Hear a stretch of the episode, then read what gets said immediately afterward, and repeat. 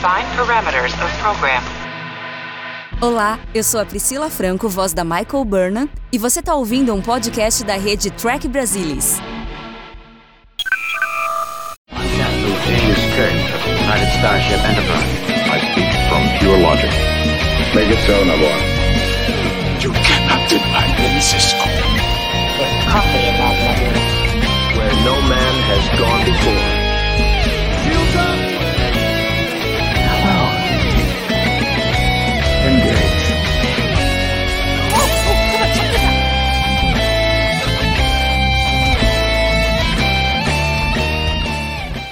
Olá, muito boa noite, seja muito bem-vindo. Começando pontualmente seis minutos atrasados, estamos para falar de uma nova série de Star Trek, porque estreou, finalmente estreou, depois anos e anos de espera, desde 2019, quando a gente viu Pike, número 1, um, e Spock a bordo da Discovery. A gente queria esse spin-off e ele chegou. Temos o piloto, o primeiro episódio, Strange New Worlds, da série Strange New Worlds. Vamos comentar, esmiuçar este episódio inteiro. Lembrando vocês que terminando esta live, na sequência, a gente pula para falar do episódio final da segunda temporada de Star Trek Picard. Pois é, os dois foram exibidos numa semana só. Que época para ser tracker.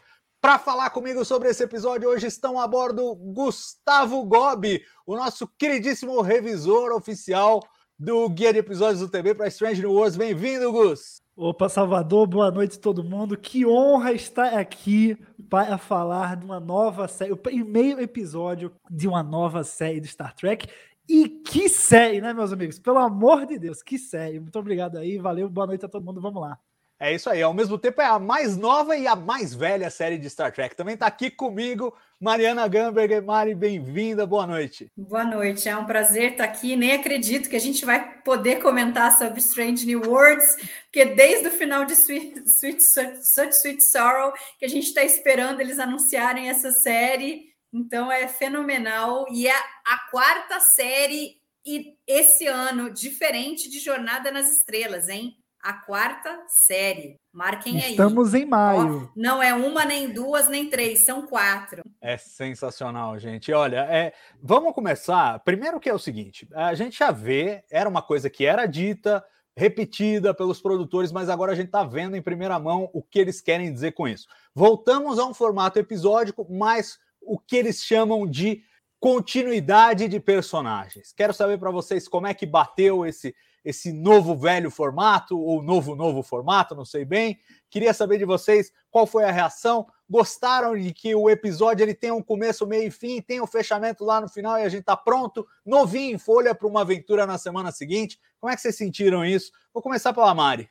Ah, eu gostei bastante. Eu tá bastante assim já com esse formato da Discovery e do Picard de você ter não muito pela serialização, porque eu adoro serialização, eu adoro você ter um tema uh, só na temporada, mas eu acho que essa coisa que eles fizeram nas duas, de ser vamos salvar o universo, a galáxia, é, acaba, acaba fazendo com que ele tenha um senso de, de das coisas acontecerem rapidamente, de você não parar, que aí você não consegue ter episódios é, fechados né, com começo, meio e fim no meio da temporada. E eu acho isso, acho que isso peca um pouco nessas, nessas duas séries.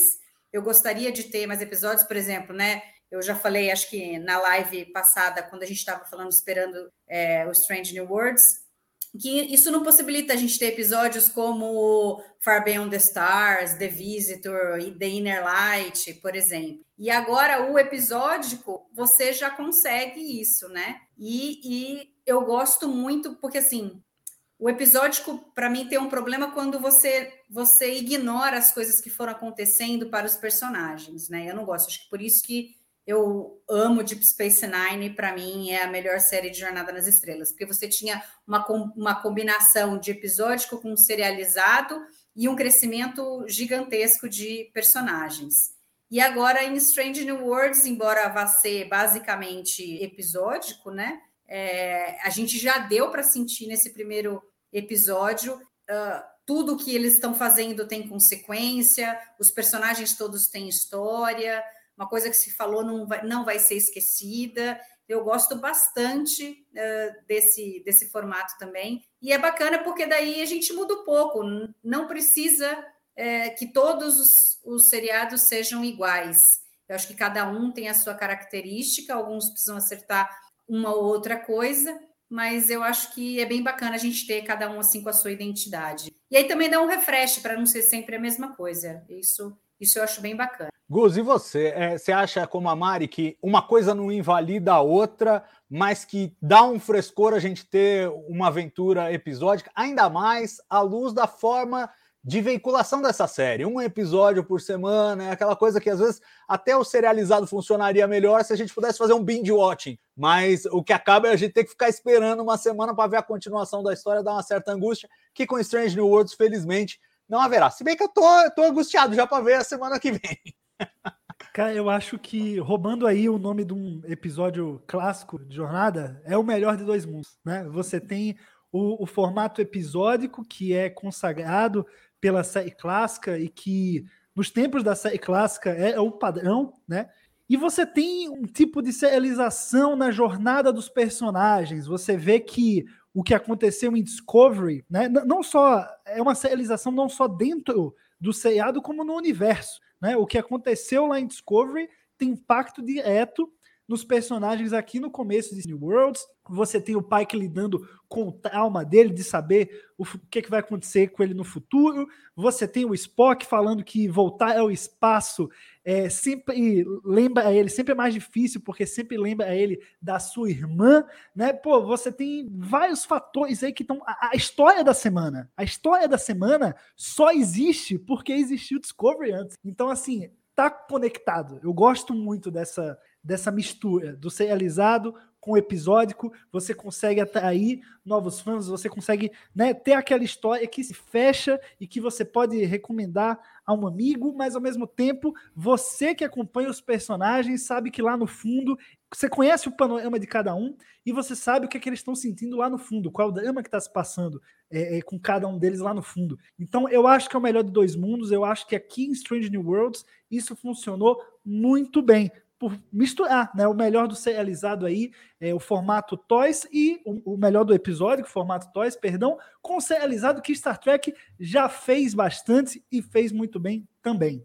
É isso aí. E o que eu queria perguntar para vocês, assim, para abrir o, o, papo sobre o enredo deste episódio é o seguinte: tem sido martelado, Anson Malt falou para nossa entrevista isso, já falou diversas vezes que a ideia de Strange New Worlds é a ideia de Star Trek, o que ele acha que é o motor de Star Trek é o que ele chama de a grande ideia da semana. O pessoal fala ah, o planeta da semana, mas para ele é a grande ideia da semana. Eu quero saber de vocês, na visão de vocês, qual foi a grande ideia da semana de Strange New Worlds? Qual, qual foi a proposta desse episódio? Qual foi a ideia que vocês levaram com vocês ao final do episódio? Agora inverto, começa com o Gus. Cara, eu acho que é, esse primeiro episódio de Strange New Worlds, ele não é só uma boa porta de entrada para Star Trek, mas como ele é uma boa porta de entrada para a ficção científica. Eu acho que quem vive no mundo atual é, quer, quer sentir um pouco do que é uma, uma aventura no espaço, que é leve, mas que ao mesmo tempo traz lições muito importantes para o mundo atual, consegue fazer essa, essa mistura de tons, né? Eu acho que é, é excelente. Eu achei a ideia da semana muito propícia para esse primeiro episódio, para ser um primeiro episódio de Strange New Worlds e de uma série de Star Trek. Ela traz um problema num planeta que tem é, super similar à Terra que a gente conhece hoje. Ele traz uma lição que a Terra, lá dentro do universo de Star Trek, viveu, né? A gente vê um, um background ali do que aconteceu no século XXI, os problemas que levaram à, à Segunda Guerra Civil, à Terceira Guerra Mundial. Então, ele é uma grande, não só uma lição para o planeta que a gente está visitando na semana, como uma grande lição para qualquer cidadão que vai lá conferir, mergulhar numa série científica. É você dizendo, ó, o futuro ele é brilhante, ele tem otimismo, ele tem tecnologias mais avançadas, é, a gente tem que seguir esse norte. Mas por quê? Porque nós enfrentamos muitas coisas ruins. E se a gente, não, se a gente fugir desse norte, a gente vai ter que lidar com muitas coisas ruins. o tempo todo e vai ser sempre pior. Então eu acho que o, o episódio ele consegue misturar muito bem isso, trazer um frescor de ficção científica mesmo, uma aventura sci-fi bem leve, bem bacana, mas que ao mesmo tempo traz uma mensagem. Então eu acho que é o, é, essa ideia da semana, a minha grande ideia foi essa, é trazer o que é esse, essa, essa mensagem central de Star Trek, compilar isso num episódio de apresentação da série. Eu acho que, que essa ideia, eu, tu, tudo que foi colocada nela, até mesmo as conexões com Discovery, né, que dependem do espectador conhecer uma outra série, mas mesmo assim, eu acho que é uma aventura que coloca você de peito aberto para embarcar nela, para conhecer um pouquinho de cada personagem, para conhecer aquele planeta e para te mostrar o que é Star Trek, qual que é a mensagem principal da franquia. Boa, Mari, e você, o que, que você acha? Eu acho que é interessante que eles fizeram um paralelo com a situação do Pike, né? Porque ele, ele não estava é, confortável com o fato dele saber o futuro dele e não estava achando nada de bom nisso, né? Tanto que o Spock pergunta para ele, fala: não, mas qualquer um ficaria feliz em saber como vai ser o seu futuro, porque aí você pode fazer coisas melhores, você pode viver é, intensamente, porque às vezes a gente, a gente, a gente fala, a gente tem tudo e a gente não valoriza as coisas que a gente tem, né? E, e de repente você pode passar a valorizar as coisas, mas aí, aí o, o, o pai que percebe ali, a hora que ele vai é, falar com, com as duas facções que estão debatendo e ele percebe que eles não vão chegar a conclusão nenhuma, embora eles já tenham dito o que, que, poderia acontecer, que eles poderiam se explodir e tal, mas não tinha entrado na cabeça deles, né?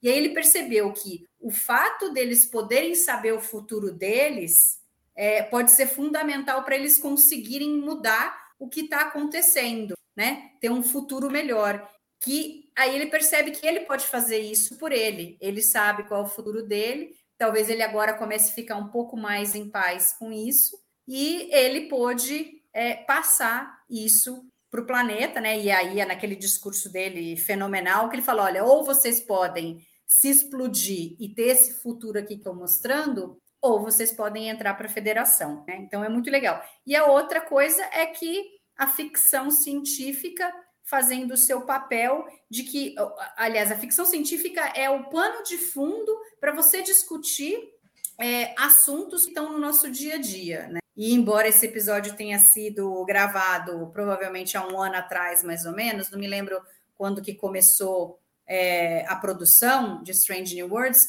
mas assim, é, é o que a gente está vivendo hoje. O que, que será que vai acontecer com a Rússia, com a Ucrânia, entendeu? A gente não sabe. A gente não sabe o quanto pode escalar a guerra e, e de repente você ter metade do planeta destruído porque os caras estão brigando. Então, é, é, um tema atual que faz a gente refletir sobre todas essas coisas. E aí ele fica atemporal, né? Essas histórias são atemporais, porque por mais que você esteja conversando sobre ela hoje, hoje, quando você fez, tinha uma guerra, mas daqui 30 anos você vai ter coisas que estão acontecendo e que você vai poder discutir talvez de outras formas, mas a lição está ali sempre. Né? Acho que esse é o grande, é o grande legado da, da série clássica também, com todas essas histórias que eles foram trazendo e que até hoje continuam atuais. Né?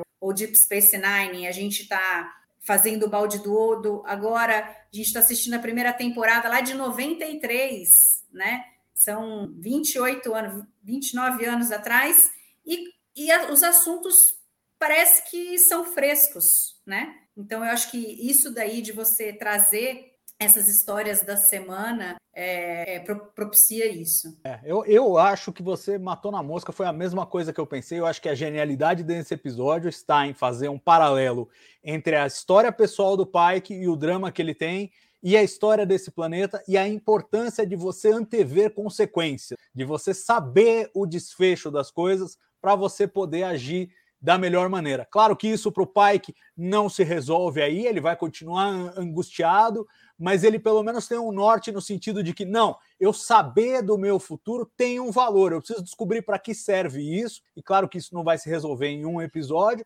mas tem um valor, e ele espelha isso para o planeta com essa coisa de: olha, eu sei qual é o futuro de vocês, porque o nosso planeta já viveu esse futuro e é esse aqui.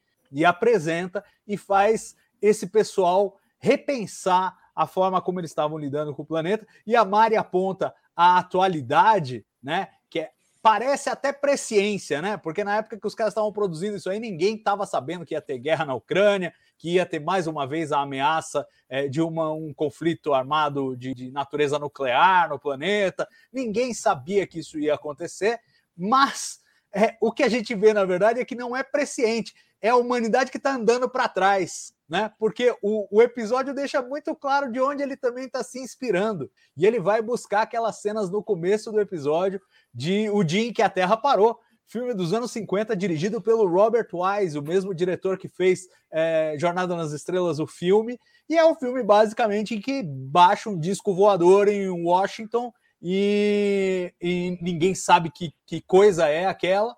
E no final, o alienígena, o tal do Klaatu, ele manda uma mensagem para todos os povos da Terra, vai lá na, na, na, na ONU em Nova York, fala para todos, falando: olha, a gente não vai, na verdade, é mais autoritário. Se bem que o pai foi meio autoritário, nós vamos discutir isso. O Clatu fala: olha, nós não vamos deixar vocês fazerem essa palhaçada. Então o negócio é o seguinte: se vocês quiserem brincar nessa galáxia, vocês vão ter que tomar um jeito, senão a gente vai vir aqui e vai pôr ordem na bagunça. É, o Pike não faz isso, mas um pouco faz, né, gente? E aí eu quero perguntar para vocês: eu, eu vi dois lados dessa moeda e quero perguntar uma coisa que eu sempre gosto em Star Trek, que é assim: o capitão tem razão, ele, ele fez a decisão certa. E aí quero ouvir a opinião de vocês em dois aspectos. Esse de falar, olha, o porrete maior é meu, e outro que é o seguinte. Esse eu acho que é muito mais óbvio, todo mundo vai concordar, que é quando ele vai lá falar para os caras e, e o que ele fala em essência, oh, vocês precisam conversar mais, que é uma coisa que a gente está vendo na nossa sociedade hoje e que está muito difícil. Existe uma dificuldade muito grande no diálogo, no respeito mútuo, né? no fato de ideias divergentes é, é, conviverem. Né? E ele basicamente entra no meio da conversa e fala: Ó, oh, vocês precisam conversar, o diálogo é a chave para vocês encontrarem um caminho. E apesar de o, o, pessoal da produção usar cenas lá, por exemplo, nas cenas que ele mostra, é, vai ter gente vendo é, imagem do protesto é, do Trump, a tentativa de invasão do Capitólio, aquela coisa toda, pode achar que está tomando partido, mas na real ele está falando: olha, vocês aí dos dois lados, vamos conversar. Né? E eu acho que esse ponto é meio, é meio incontroverso. Mas e a coisa dele baixar a Enterprise e falar: olha, quem tem o maior porrete sou eu? O que, que vocês acharam? Primeira diretriz foi pela janela, né, Mari? É, eu acho que ele tinha, é, ele estava sentindo o peso da responsabilidade do que aconteceu, porque não, não por ele, mas pela federação, né? Ele ali era o representante da federação e ele estava sentindo a culpa deles terem feito, lógico, eles é, a Discovery tinha que fazer o que tinha que fazer, ela tinha futuro, né? E eles não podiam prever que outros planetas em volta poderiam ser afetados dessa forma como esse foi. Então eu acho que aí não foi nenhuma questão de não, eu quero fazer isso, tal. Eu acho que eu, a responsabilidade dele pelo que estava acontecendo, ele falou: não, a gente tem que é, consertar isso, é uma obrigação nossa, e se eles não vão ouvir por bem, eles vão ter que ouvir por mal, e aí eu vou mostrar todo o meu poder aqui. E fez a Enterprise aparecer. Que cena também. Outra cena e, maravilhosa. E tudo bem, tá certinho na sua opinião. Mandou bem o capitão. Mandou, muito bem. E você, Gus? Salvador, eu acho que, que como tudo aquilo está acontecendo como uma consequência dos eventos de Discovery e que é uma exceção, querendo ou não, porque é uma civilização que não atingiu a dobra, mas teve contato com a tecnologia, sabe? Então é, é, é uma exceção, foge a regra, está fora dos livros. O pai que não, não aprendeu na, na, academia, ninguém aprende na academia, talvez, uma situação dessa, entendeu? Então ele falou: eu vou ter que improvisar, eu vou ter que fazer do meu jeito. E se é para mostrar que tem um bastão maior, ele fez isso de forma muito classuda. Ele não mirou armas, ele não mostrou que tem um maior arsenal bélico. Ele mostrou que tem uma nave espacial, entendeu? Então, para efeitos de comparação, eu achei super válida essa atitude do Pike. E em relação ao que a gente estava falando, do, do, diálogo e do que dos paralelos que, que esse episódio tem no mundo real, eu tava assistindo hoje pela 37 vez esse episódio, e, e eu percebi que ele literalmente fala que os conflitos da Segunda Guerra Civil que levaram à Terceira Guerra Mundial começam com um país e se espalham para outros. Então, assim, o cara parece, parece que foi gravado depois do começo da guerra da Ucrânia, né? Mas não foi, é surreal. Mas, cara, é, é isso, Star Trek é isso, né? Não só, não só a humanidade é capaz de retroceder, como a humanidade vive de uma maneira muito cíclica. É muito maluco isso, porque parece que esses problemas da falta de diálogo, eles existiam na época de Toys, e a gente está vivendo agora de novo com a série que traz o espírito de Toys. E, e, e é uma série tão aguardada e, e, tão, já tão amada por conta do mundo que a gente vive hoje também. Né? As pessoas estão chegando a Star Trek porque elas precisam de uma mensagem de otimismo, que é o que elas precisavam quando elas chegaram a Star Trek lá atrás. Então, a gente também está vivendo um pouco tudo de novo, né? Agora, pelo menos a gente sabe que, pô, pelo menos as coisas podem melhorar, né? Se é cíclico, tem um momento que é bom, tem um momento que é ruim, mas também vai ter um momento que é bom. E Star Trek é sobre isso. É, não, eu concordo totalmente. Eu só espero que o nosso momento ruim não seja tão ruim quanto o da Terra de Star Trek, porque ali o bagulho pegou mesmo, né? Então, é, eu acho que é, é, aquela, aquela história da, do conto cautelar, né? Tipo, olha, não vamos fazer isso, pessoal, por favor, né? Eu olha, que... olha, olha no que dá, né? Pô, olha é. aí. É, eu, eu tive essa vibe ao assistir ao episódio, que é um episódio que dialoga com a sua audiência, do tipo, põe a mão na consciência e pare para pensar um pouquinho no que nós estamos fazendo aqui. Porque o pai, que quando ele faz aquele discurso, ele não está fazendo para aqueles caras do planeta, ele está fazendo para nós, uhum, né? E sim, eu acho, eu acho que esse é o sabor. E eu também estou com vocês e com o Capitão Pike, fez certinho. É diplomacia cowboy? É. Mas na época da série clássica era diplomacia cowboy mesmo. E, e, e toda a estética, e aí agora eu vou começar a puxar o fio da meada da história do começo, mas é toda a estética deste episódio e da série como um todo eu e Gus já tivemos a oportunidade de ver cinco episódios, mas não vamos falar dos outros, vamos falar só desse, tá? É, mas é, a estética toda remete muito à série clássica e a própria forma como ele resolve aquilo num impulso e, e basicamente dá um comando à distância para o comunicador. Me lembrou aquelas cenas do, do Kirk em A Taste of Armageddon, que ele corre, ah, Scott, ordem geral 24 em 12 horas, e não sei o que e tal aquela comunicação minimalista, aquele rompante. E, o próprio sabor da, da resolução é muito série clássica. E a história toda, né? E todo o formato, as escolhas, o visual. Eu quero saber de vocês o seguinte: compraram a versão de que essa é uma Enterprise que se passa um, uma aventura da Enterprise se passa um pouco antes da série clássica, tem a mesma vibração, apesar dos valores de produção naturalmente século 21, ultramodernos, etc. Vocês compram isso? Ou para vocês criam um ruído que vocês falam, não, eu prefiro colocar em outra caixinha, série clássica na caixinha A, é, Strange New Worlds na caixinha B? Como é que é, Mari? Não, eu, eu sinto, assim, uma vibe bem assim da série clássica. Tem outra ceninha é, para colocar aí de exemplo, é quando eles precisam, o, o Spock não está conseguindo é, mais manter a forma dele e tal, né? Ele tá, tá perdendo lá, não, não tá funcionando mais o, o elixir lá que a Chapel fez. E aí eles falam: não, a gente precisa transportar o colírio já no olho dele, né? Aí o Caio fala: não, mas isso no transporte não faz. Aí falam para ele: faça dar certo, faz aí, amigo, não quero saber, né? E é muito engraçado, porque daí não mostra ele ele ele faz é, tentando dar um jeito, simplesmente depois chega o Mibenga ali com o negócio e fala assim, ó, vamos lá. E aí ele tem que fazer. E aí você lembra muito assim, né, do, do Scott, né? Scott, eu preciso que você resolva isso em uma hora, né? Ele fala que ele precisava, sei lá, de três dias, aí o Kirk, não, não, não. Em uma hora tem que estar tá pronto isso. E aí ele vai lá, ele correndo, e em uma hora o negócio está pronto, né? Então, é, são essas, essas coisas pequenas, assim, que a gente vê, que dão um sabor de série clássica. Eu compro uh, totalmente que a gente está falando de uma época é, um pouco antes do que. Ainda mais por toda, também ali você, por conta dos personagens, né, de você estar tá vendo uma Uhura novinha, é, que vai crescer e se tornar a Uhura que a gente conhece na, na série clássica, o próprio Spock. Então, eu acho isso bem interessante. E o formato, né? Episódico, porque você ainda tinha, ok, nova geração, Voyager seguiu um pouco isso também, mas aí Deep Space Nine foge, Enterprise foge, então é uma retomada do que a gente tinha antes.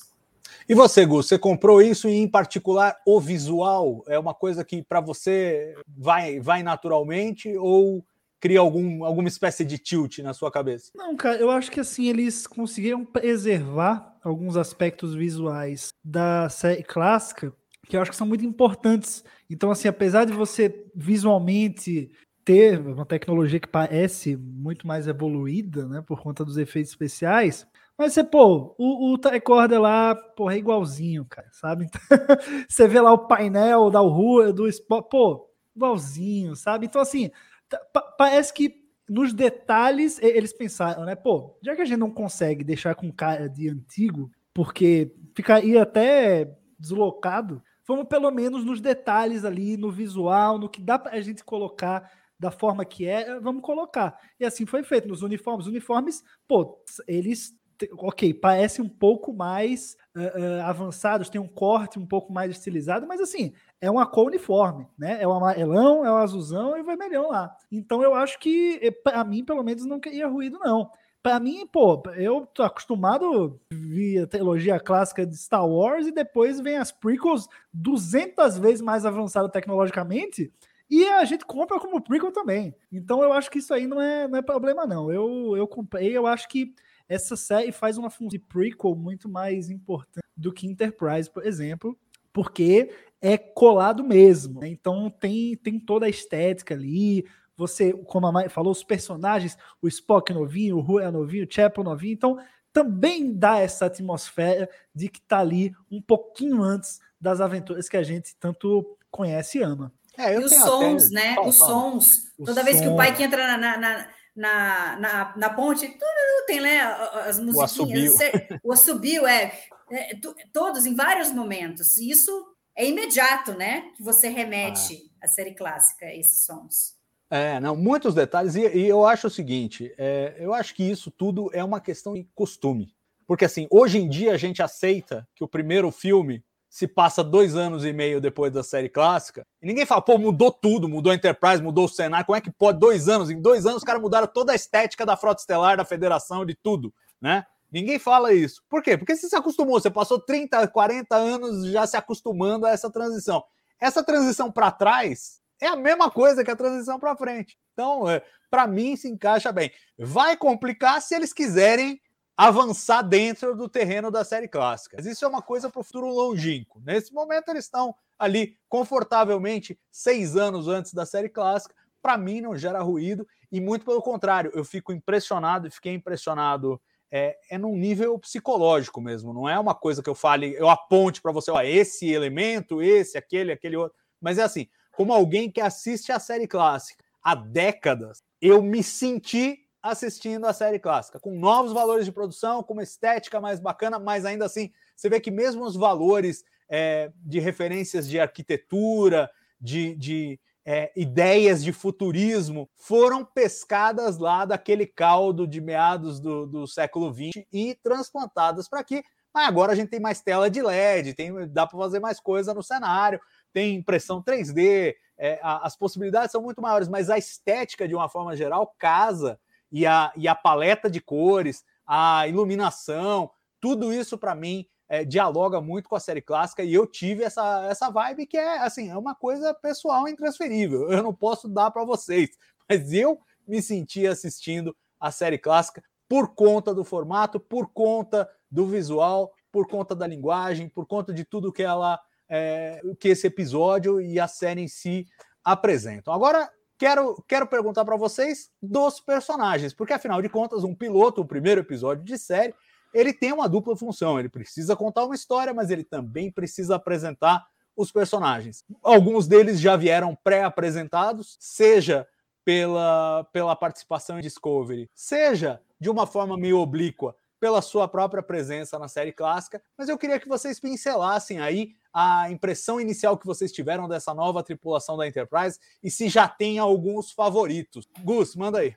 Cara, eu acho, não, é nem pelo episódio, né? É mais pelo, pelo o que tá além das câmeras. Mas eu acho que, além, claro, de Pike número 1 um, e Spock, que a gente né, já tinha visto nessa encarnação em Discovery, mas eu acho que, que ganhou meu coração ali, que eu tô sentindo que eu vou, vou desenvolver um amor é o Mibenga. Eu acho que é um personagem. Você vê que ele é brother do Pike, né? O ator é super gente boa, sabe falar português.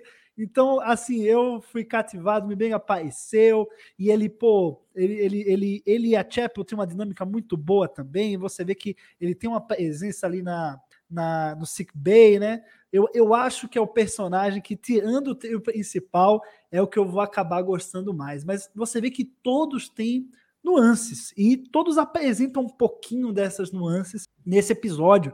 Você tem a Laan já trazendo um background da família dela, né? A história com os Gorns e tudo mais, que a gente vai ver um pouquinho sobre isso depois, inclusive. É, mas você tem esse contexto e, e cara, a Uhu é, é, é, a primeira vez dela ali e o pai que olha para ela e fala: Ah, você que é prodígio? Você fala: Caraca, é o primeiro contato do pai com eu, eu tô vendo isso, eu tô, tô presenciando isso aqui.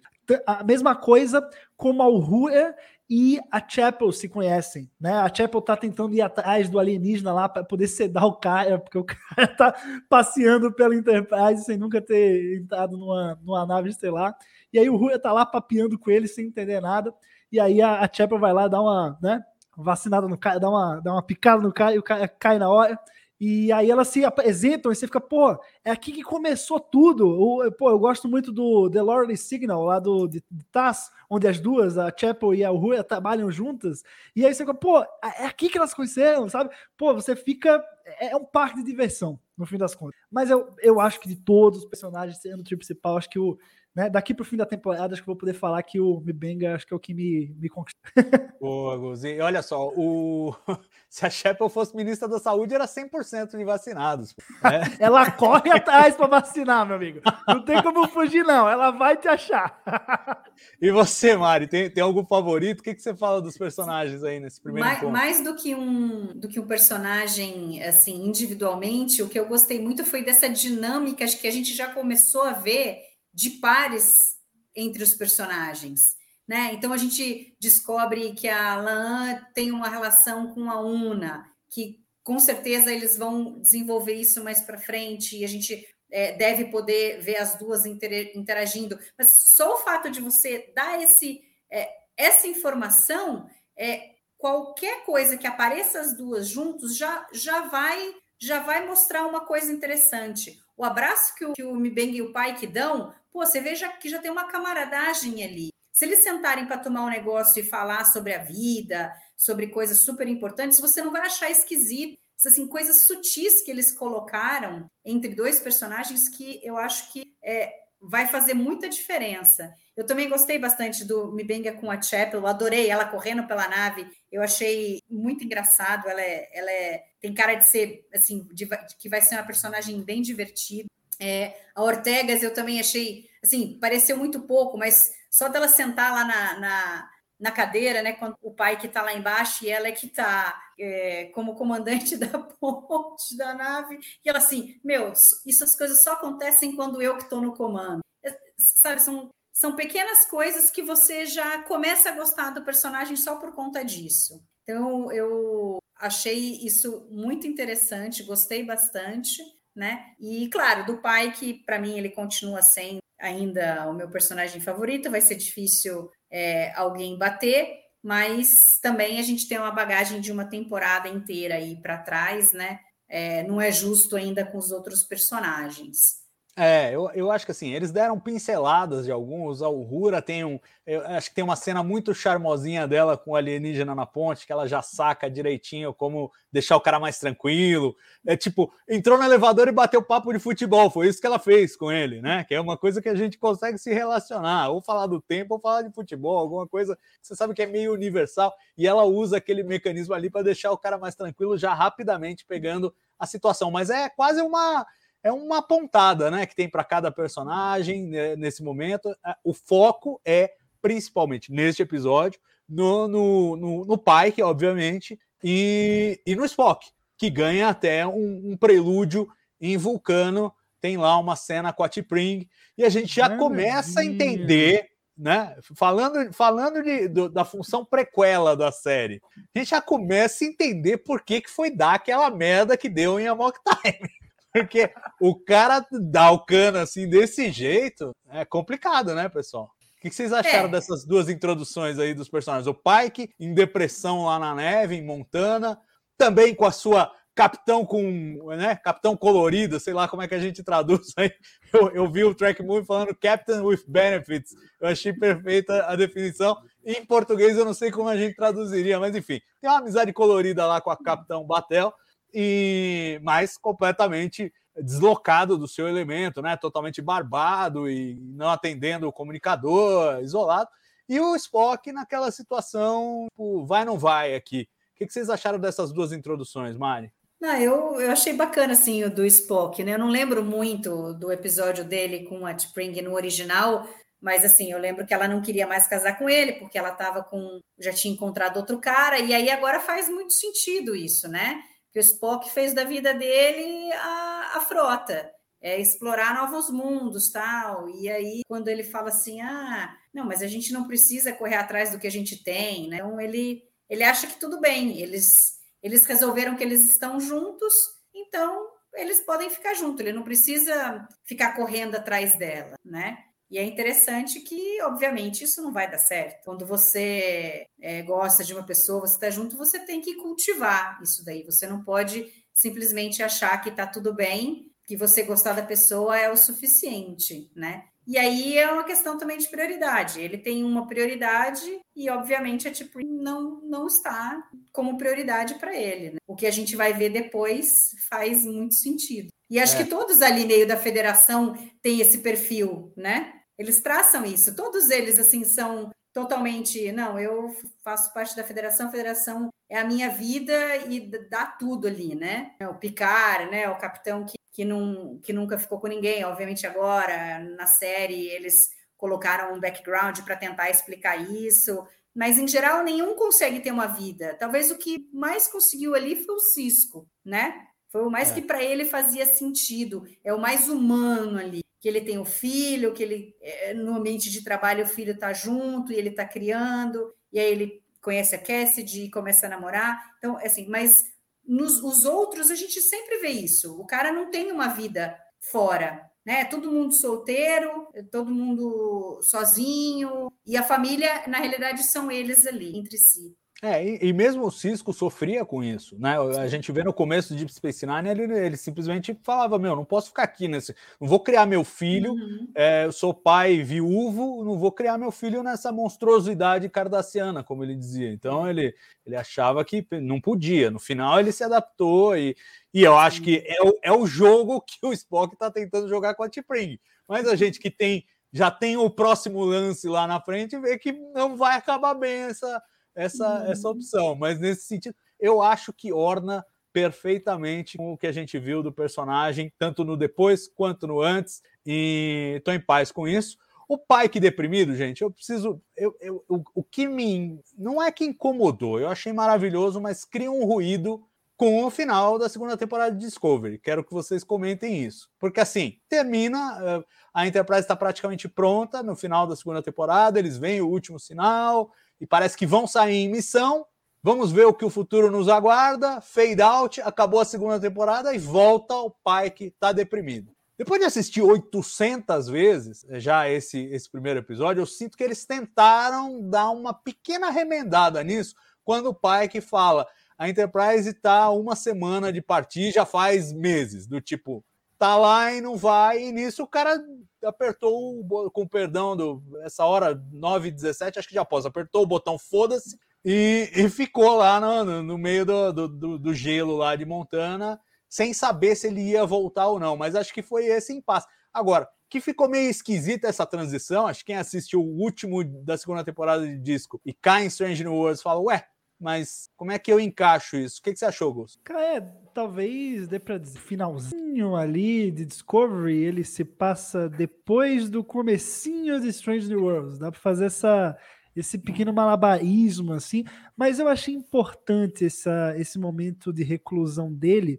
Faz sentido porque ele vê o futuro dele, mas ele está no meio uh, da confusão com o Anjo Vermelho, ele está capitaneando a Discovery, ele não pode deixar é, a bola cair, né? Ele tem que cumprir a missão, ele tem que resolver o problema, achar lá os sete sinais, manda a Michael pro futuro, enfim, tudo que a gente já viu lá no fim da segunda temporada de Discovery. Então eu acho que, pô, ele quando tudo acaba, ele para e fala, não, agora eu vou processar o que que aconteceu, né?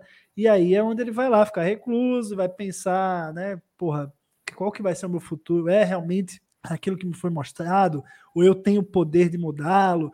Enfim, uma crise existencial que, enfim, pegaria qualquer um ao saber do, do seu futuro. Eu achei isso, isso normal. Agora, o, o Spock, eu achei interessante que ele é, colocou é, muito claro o princípio que a galera fala do bros before hoes, né? Porque ele falou: não, não, meu capitão tá me chamando. Eu tenho. Ah, mas você tem um juramento no casamento, né? Mas primeiro eu tenho confederação. O capitão está chamando, eu vou e acabou, né? Então eu achei isso bem, bem interessante e eu acho que isso aí vai repercutir no futuro próximo. Pois é, pois é. E ainda ele fala pro, ele fala pro pai, não, a Tipring vai entender. E ela, você devia ter me perguntado se eu ia entender. Isso devia ter sido uma pergunta, né? Porque ele é todo cheio lá na, na conversa deles, né? De querer ficar fazendo perguntas e tal, né? Tem todo um, um é. contexto é. ali. E aí ela joga para ele. Isso tinha que ter sido uma pergunta. Pois é, e aí é, isso é outra, outro tema que eu acho delicado. Vocês acharam essa, essa, esse retrato do, do relacionamento entre dois vulcanos fiel? É, incomoda de alguma maneira? É emotivo demais? Porque às vezes eu acho, assim, o Spock está numa fase mais emotiva mesmo, com base no cânone, a gente pode é, é, presumir isso. Mas a T'Pring, ela é 100% vulcana e ela dá umas... Ela tem um charme romulano ali. O que, que, vocês acharam? Isso, isso pegou bem com vocês? Sentiram falta de dedinhos em vez de, em vez de um beijo? Que voa isso para vocês? Nitpicking de cânone, mas enfim. É Strange New Worlds é uma prequela de, da série clássica. Não dá para não fazer isso. Mari? Ah, eu acho que a gente, assim... A gente estava conversando né, sobre aquela questão do Ponfar, né? E a gente até ficou rindo que né, os caras têm Ponfar a cada sete anos, é isso, né? Isso assim, não dá para a gente achar que eles só fazem sexo uma vez a cada sete anos, né? Então, é, tem que ter um relacionamento, né? E, e eu acho que é, o embate ali dos dois eu acho interessante, porque é, é, é sutil ali. Ele queria saber uma coisa dela, ela sabia que ele estava querendo saber, mas ela estava segurando, entendeu? Então fica uma coisa assim, eu não vejo eu não vejo isso como emoção, eu vejo como realmente um analisando o outro ali. E eu gostei, eu acho que é interessante, porque não é uma coisa apaixonada e tal. Tanto que a hora que liga, o Spock levanta na hora da cama e vai lá atender, entendeu? Para ele aquilo lá é mais importante. E é, ela também. Os humanos fariam isso. É. Você desliga, joga, joga o celular pra, pra, pela janela fora, né? E, e, ela também, embora ela tenha ficado brava com ele, ela só, ela só fala: olha, não vai. Você tem que pensar se vai ser isso sempre assim. Porque se for assim, nós vamos ter problema. Mas ela não, não, não fez chantagem, não, você tem que ficar comigo, do que você poderia esperar de um relacionamento humano, né? Ela só avisou, ó, uma vez, duas vezes, né? Então você presta atenção. E ela foi bem, atenção. ela foi bem, ela foi bem, né? Bem assim, ela deu o recado é, dela. É, deu. Eu, deu. eu, eu acho assim, não foi uma coisa emotiva, né? Poxa, você não vai estar comigo nisso aqui. É, exato, exato. Acho que foi o equivalente vulcano de um chilique. É, o equivalente vulcano do chilique é aquilo lá que a gente viu, um pouco mais, um pouco mais carregado, mas ainda assim muito longe do que seria um humano, né? Talvez, talvez um pouco mais emotivo do que a gente se acostumou a ver dos vulcanos, mas muito menos do que se esperaria de um humano. E, e Gus, o, o Edu Santiago joga um comentário aqui que ele é, é, é interessante. Ele fala: Vulcano é uma sociedade matriarcal. Spock ficou aguardando ser pedido em casamento, não foi? E de fato, ele ficou aguardando na cena ele está aguardando ser pedido em casamento. É, Eu, baseado no que o Edu falou, eu formei uma opinião aqui, mas quero ouvir a sua antes. Cara, tempos modernos, né? Tempos modernos. eu acho que se hoje as mulheres, muitas se sentem empoderadas a isso, imagina no século 23. Então acho que não precisamos ter uma sociedade matriarcal, mas uma sociedade que simplesmente se desprendeu desse conceito de que é o homem que tem que pedir. Tem que pedir quem está com vontade de pedir, né? E está disposto a ouvir sim ou não. Tá, tem vontade? Quer? Por que não? Não precisa ser sociedade matriarcal, não. Então, eu achei até isso bem interessante. E sobre a questão das emoções da T'Pring, eu acho que faz sentido ela parecer um pouco mais emotiva, porque ela, você vê que eles estão ali passando um tempo juntos, né? O Spock tá meio de férias é, da, da Enterprise, e, poxa, o Spock é meio humano, né? Então, pô, você quando convive muito tempo com alguém, você acaba pegando um pouco da pessoa, entendeu? Vamos, vamos supor que a diferença não é de raça, vamos supor que eles tivessem sotaques diferentes. Pô, tu passa uma semana com alguém com sotaque diferente do teu, tu vai pegar um maneirismo ou outro. Eu acho que é a mesma coisa. Ela deixou a emoção aflorar um pouquinho, que ela tá com meio humano do lado dela há um tempo. Eu acho que é, é super tranquilo, assim, numa situação daquela, né? Eles estavam prontos para consumar o amor deles, para não dizer outra coisa. Então eu acho que é, é, totalmente aceitável que ela fique um pouquinho chateada. É, não, eu, eu, também acho, e eu gosto dessa ideia do convívio, porque bem ou mal, ela tá para se casar com um cara que é meio humano e que todo mundo sabe que é famoso. E, e assim, é, então ela tem que ter no mínimo uma tolerância, se não uma simpatia por emoções um pouquinho mais afloradas, ela tem que ter no mínimo uma tolerância. Agora, sobre a coisa toda do matriarcado ou não, é, eu já, né, o xenoantropólogo consultando Michael Burnham aqui, já, já formei hipóteses, porque eu acho assim, Vulcano sempre se mostrou uma sociedade muito tradicionalista. Então, é, ela é cheia de rituais, para tudo ter um ritual. É, não seria um matriarcado, porque a gente já viu, por exemplo, o Sarek e Amanda, o Sarek aparecendo numa posição é, de, de, maior destaque. Mas o que me faz pensar essa, essa pergunta e o fato de que a claramente estava num ato ritualístico, porque tinha toda a coisa de pegar uma joia, o equivalente de dar uma aliança, né? Aquela, aquela joia que ela põe no pescoço dele e tal.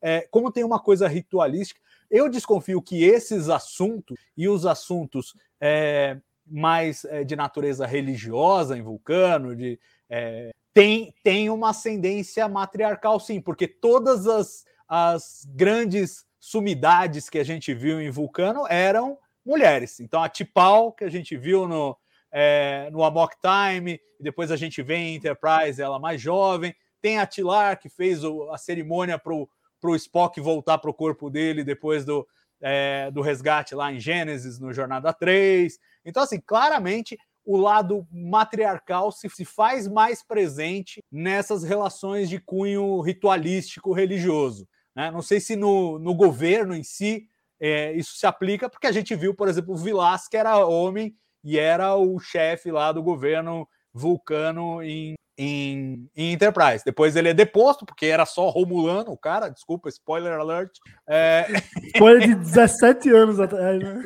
e, aí, e aí quem assume o governo provisório é a Tipal, que é mulher. Então, claramente, no governo, nos assuntos civis, homens e mulheres têm peso similar mas talvez nos assuntos religiosos, ritualísticos, talvez as mulheres tenham um papel mais importante. Ah, olha quanta groselha a gente fala num negócio, tem três episódios e uma, uma raça que não existe. Mas tudo bem. Eu faço isso mesmo, não vou pedir desculpa, estamos numa live de Star Trek. E por falar nisso, nós falamos do Spock, falamos da T'Pring, tem outras introduções de personagem aí que a gente precisa comentar. Eu vou, ó, vou citar três e aí a gente trabalha ela. Uma a, pela ordem. O primeiro é o nosso glorioso almirante Robert April, que é outro personagem que a gente espera há décadas para ver, mas saiu diferente daquele visto na série animada. Quero saber se para vocês é algum problema, se tá tudo bem e o que vocês acharam é, da, da escolha para esse personagem que é efetivamente o primeiro capitão da Enterprise, né? Onde o, o Pike serviu como primeiro oficial é, logo no lançamento da, da Enterprise. O que, que vocês acharam da introdução do, do glorioso almirante April? Mari. É interessante isso, que eles vêm trazendo coisas. Ok, Taz é, é, antes não era canônica, agora é. Então, é, ok, eles trouxeram esse personagem. Mas tem muitas coisas de livros que eles têm trazido. Em Prodigy, você tem lá a Rokta, a raça dela só tinha em livro. Então, eu acho legal essa recuperação, porque você tem essas informações aí, por que não usá-las, né? Agora, é, ele ser diferente é, do que a gente tinha visto em Taz, na realidade eu nem tinha visto, eu nunca assisti Taz, então, para mim, o que veio do April tá ótimo. É o que ele é, é o que colocaram ali, é o que vai lhe ser, porque agora daqui para frente ele vai ser é, é, desse jeito, né? Seja a raça dele, o estilo dele, alguma outra história que venha a ter. Agora, o que a gente tem, o April, é esse. E a gente também tem que pensar que naquela época era tudo, a grande maioria, sei lá, 99% dos personagens eram homens brancos cis. Então, o que não, não faz jus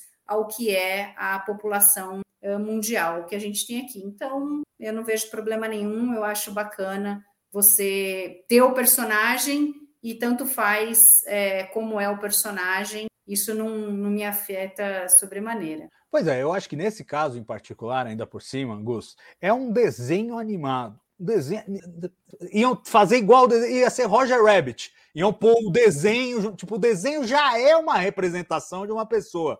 Ele não é a pessoa, ele já é uma representação. Então, tipo, a não ser que você fizesse um episódio Roger Rabbit, você põe lá o desenho convivendo com o, o personagem live action, você já ia fazer algum tipo de tradução.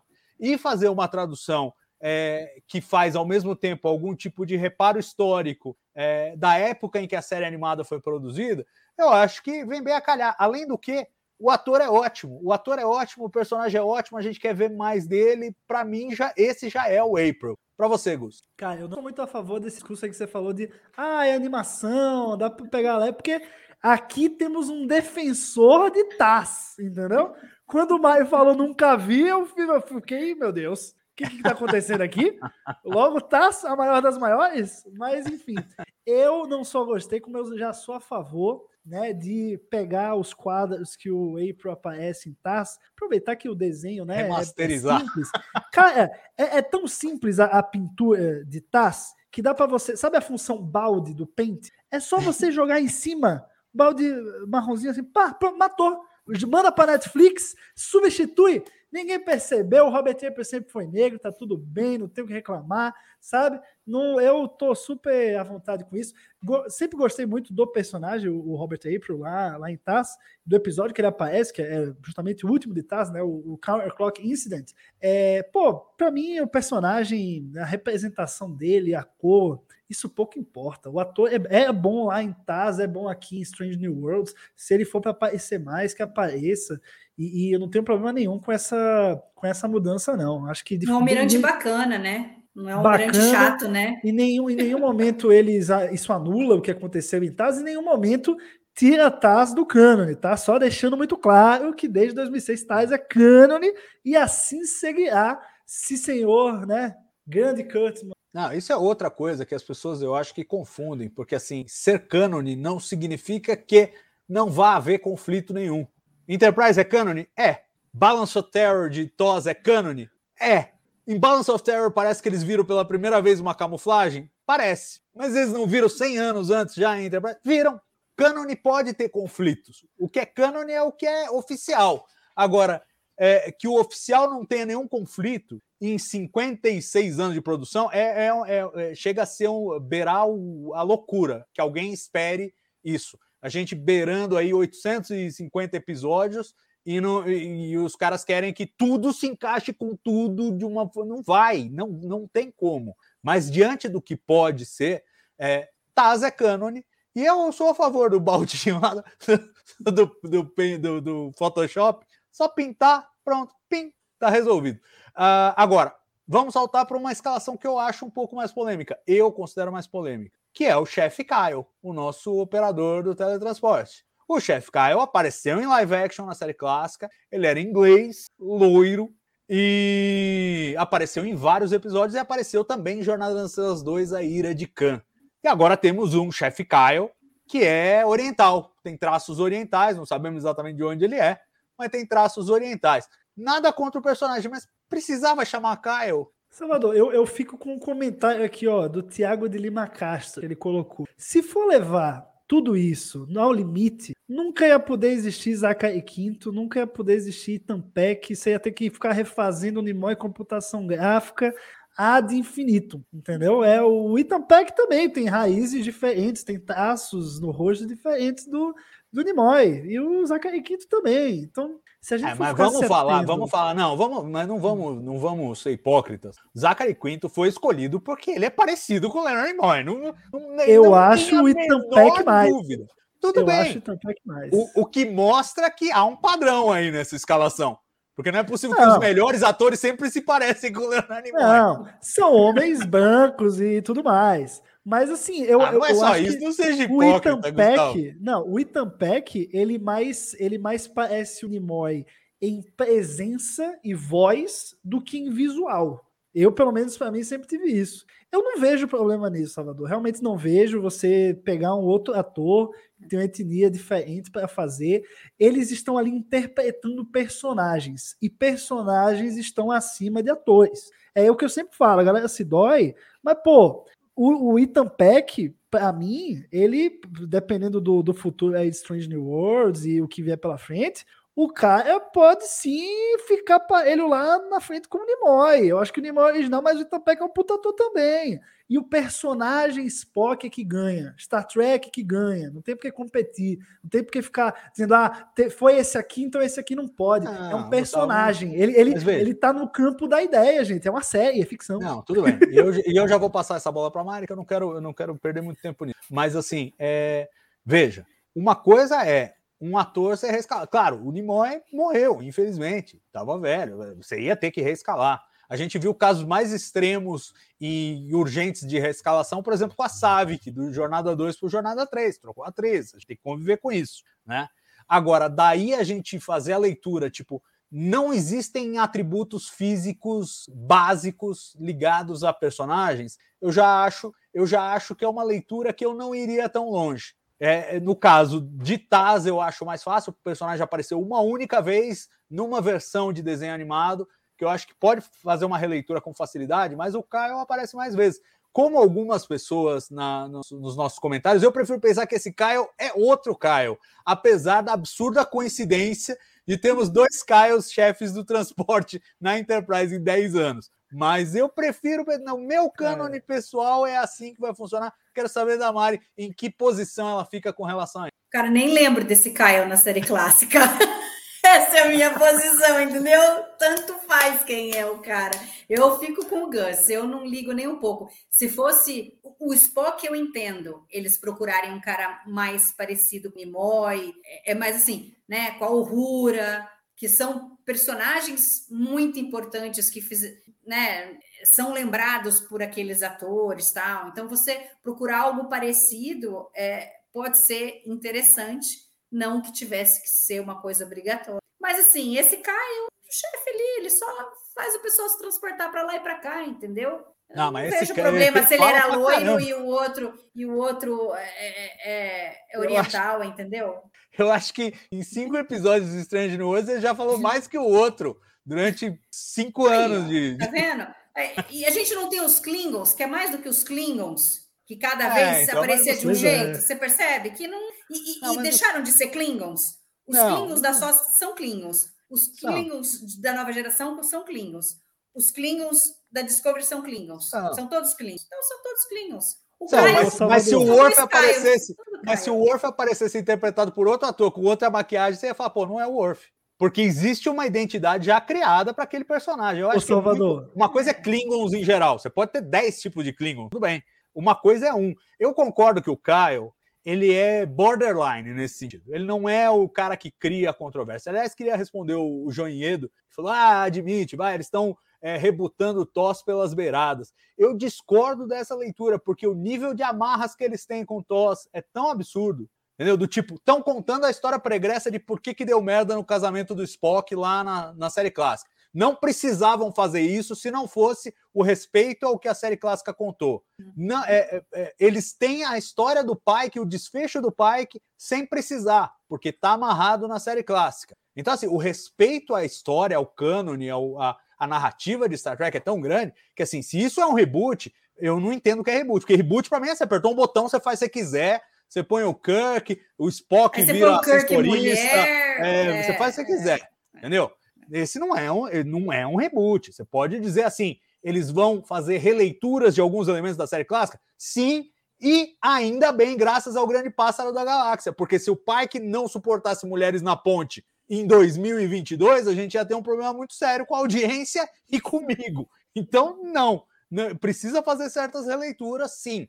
Agora, reboot, reboot com esse nível de respeito, com esse nível de referências, com esse nível de, de costura, não. E aí, entro no terceiro item, Gus, vou passar para você, porque é a terceira escalação polêmica. Falamos do April, falamos do Caio, e tem a terceira, El Bigodon. El Bigodon. Veja, veja como a característica do personagem às vezes faz toda a diferença. Quando no começo do episódio o Spock tá batendo papo com o Pike, botando ele atualizado lá, e falando: Ah, e o Tenente Kirk já tá vindo aí e tal, conforme você solicitou. Quem suou frio ao ouvir essa frase e pensou como o Joinhedo, falou: vamos rebutar tudo, vamos pôr o Kirk na Enterprise, agora acabou, destruiu tudo. Gus, suou frio?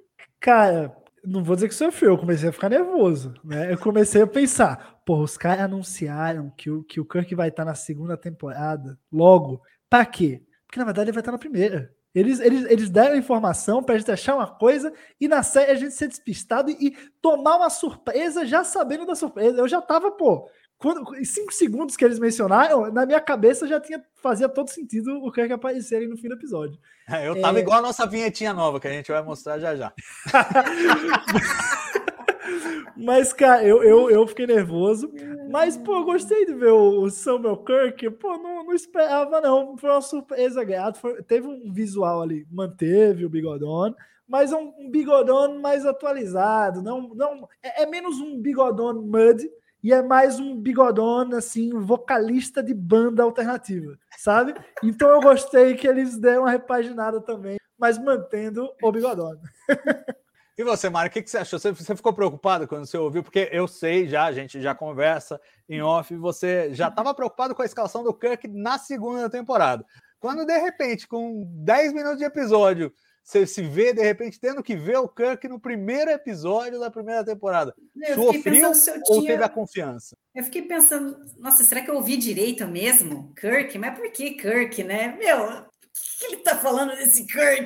Que- Mas acho que eu tava tão absorta às outras coisas acontecendo do episódio, de, de, de ver os novos personagens, a história, o visual, que isso foi passando, sabe? Ficou um ruído assim. num- Aí depois falei assim, pô, os negros tava de sacanagem, né? Só querendo dar aquele frisson assim no primeiro episódio, matar todo mundo do coração, mas, mas acho É, que. não, pois é, eu, eu vou, vou falar. Para mim foi um, um carrossel de emoções. Um carrossel não, porque o carrossel é suave, foi uma montanha russa. Porque o negócio é o seguinte: primeiro eles falam no Kirk, eu falo, não, não faça isso, não faça. Aí tudo bem, sai Enterprise, tal, o Kirk não aparece, tá, tudo bem, deixa o Kirk escondido aí em algum canto, tranca ele no armário.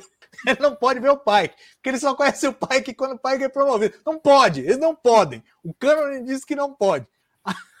Aí, aí no final do episódio, quando você fala, ufa, não, que maravilha de episódio. Ah, agora o Tenente Kirk vem pra ponte. Fala, não, não faça isso. Não, eu achei que já estávamos salvos, achei que era só um sustinho. Vai pra ponte. E aí quando você vê, pô, é sensacional. Isso é pra. é, Assim, aí que você vê que o- quem tá fazendo essa série não só gosta Sabe. muito de Star Trek, como conhece quem gosta. Porque toda a cena, o pai que tá aqui de costas, abre o turbo elevador, o cara entra, tá desfocado no fundo. Você não vê a cara dele, você não sabe. Aí vai focando aos pouquinhos, aí você vê o bigode. Ai, o bigode. E por É que o pegadinha do bigode? malandro, né? Por que o bigode, senhoras e senhores? Por que o bigode? O bigode porque George Samuel Kirk foi mencionado duas vezes na série clássica. A primeira vez em What Are Little Girls Made Of, em que o, o Kirk casualmente só fala é, do irmão dele, que teria três filhos, tal, não sei o quê, foi estacionado não sei aonde, pediu transferência para não sei o quê, é só uma conversinha lá com a réplica Android do Kirk naquele episódio. E depois, no último episódio da primeira temporada da série clássica, Operation Annihilate, o- a gente descobre o triste fim do George Samuel Kirk, que o Kirk chama carinhosamente de Sam. E o Sam morre. ele morre lá com os parasitas que estão atacando o planeta Deneva, tal, a Enterprise vai para lá, aquela coisa toda. Mas o cara morre. E o, o ator que faz o Sam Kirk, na única cena que ele aparece na série clássica, é o próprio William Shatner, que meteram numa outra roupa, botaram um bigode no cara e falaram: você só vai ficar deitado aí morto? Uma cena rapidinho? É você mesmo, você é a cara do seu irmão e câmbio. E fizeram isso. Então, assim, para colocar o bigode no cara e para, assim, no momento que o fã que conhece esse cânone de cabo a rabo vê o bigode, ele fala: ufa, é o outro Kirk. E aí toda a tensão se dissipa. Aí vocês vêm falar, o cara, os caras estão rebutando, os caras não respeitam o cano. Você está brincando? Os caras estão, eles estão tirando o sarro da nossa cara de tanto que eles conhecem o cânone, né? Estão provocando a gente, cutucando para ver se a gente fica nervoso, de tanto que eles sabem quais botões apertar. Então, assim, achei absolutamente maravilhosa a introdução do Sam Kirk. É, o, o, eles falam o, o Akiva foi no, numa convenção em 1976. É, ele é fã da um ano. convenção. Pois é. Você não tinha nem nascido, Salvador. Não tinha nem e nascido. O cara já estava indo na convenção de Jornada nas Estrelas. Exato. Você vai esse... dizer que o cara não sabe. É, esse é o showrunner que, que diz que não, não sabe ama. nada de Star Trek. Ele estava lá vendo Isaac Asimov, Gene Roddenberry, Major Bert falar de Star Trek em 1976. As convenções de Star Trek começaram em 72. O cara tava lá praticamente no começo, entendeu? E devia ser um molequinho naquela época. Um moleque. Agora, e assim, ele falando, dando entrevista, ele falando: Meu, eu tô fazendo a série que vai fazer feliz o meu eu de 12 anos. E, aí, e é exatamente a leitura que eu faço da série, é isso. O meu eu de 12 anos também tá absolutamente apaixonado por essa série. Então, o meu eu de 12 anos e o eu do Akiva de 12 anos seriam ótimos amigos. Não sei o eu de 12 anos de outras pessoas, mas o meu e o do Akiva seriam grandes amigos. E essa sacada do Sam Kirk eu realmente adorei, achei muito legal, apesar de ter soado muito frio, eles provocaram. E aí eu acho que. Eu sei que a gente tá atrasado, já era para ter começado a live de picar, mas não dá, gente. Não dá, e não vai dar é por 10 World, semanas. Né? É, não vai dar por 10 semanas. A última coisa que eu queria jogar para vocês, antes da gente fazer os momentos e considerações finais, é a história dos Gorns. Porque aí, de novo, mais uma vez, estamos aí cutucando o cânone. Tudo bem para vocês essa história pregressa da Laan, a coisa de que ela escapou de um ataque Gorn, vocês estão em paz com isso? E assim, eu pergunto se estão em paz não, não só no sentido do cânone, não só no sentido de, ah, isso, isso orna com a série clássica, porque até orna. Agora, o, que, o, o sentido que eu estou perguntando é assim, é legal eles resgatarem esse, essa raça para ser, de repente, alguma coisa em Strange New Worlds? Ou vocês preferiam, pô, não deixa ela lá no canto dela? Como é que é isso? Eu vou perguntar para o Gus primeiro, porque o Gus tem uma visão muito particular disso. Porque enquanto eu acho a Arena da série clássica um dos episódios mais fantásticos, ele acha um dos mais risíveis, porque ele não consegue ver aquele cara vestido de Gorn, né, com aquela roupa e aquela lentidão e aquela coisa que, obviamente, um cara numa roupa, suando em bicas dentro dela no deserto, com um grande vilão alienígena. Então eu quero perguntar para você, Gus, o que, que você acha dessa, desse resgate dos Gorns? Você preferia que tivesse deixado de canto ou tudo bem, vai que dá certo? Como é que é a sua visão disso? Não, cara, pelo contrário, eu acho que assim, a visão que as pessoas da minha idade, vamos colocar assim, tem dos Gorns é uma coisa que hoje os jovens chamariam de cringe, né? Que é aquele, pô, é um, é um, vilão, mas que é claramente um maluco numa fantasia, e tá lá o Kirk, né? No Kirk Fu dele, que também não é muito risível. É meio, meio piada, é mesmo. Você assiste, você dá umas risadas, mas, pô, né? não dá pra levar muito a sério isso aqui e tudo mais, com todo respeito que o episódio merece. Já, já fiz é, live comment em podcast de arena e tá tudo bem. Mas eu acho que essa é uma boa oportunidade. Eu sou a favor, sim, é, que eles aprofundem aí nos Gorns. Eu acho que é uma raça que tem muito a ser mostrada. Ela apareceu muito pouco, né? Chegou a aparecer lá em Enterprise, mas não foi muito bem feito, não.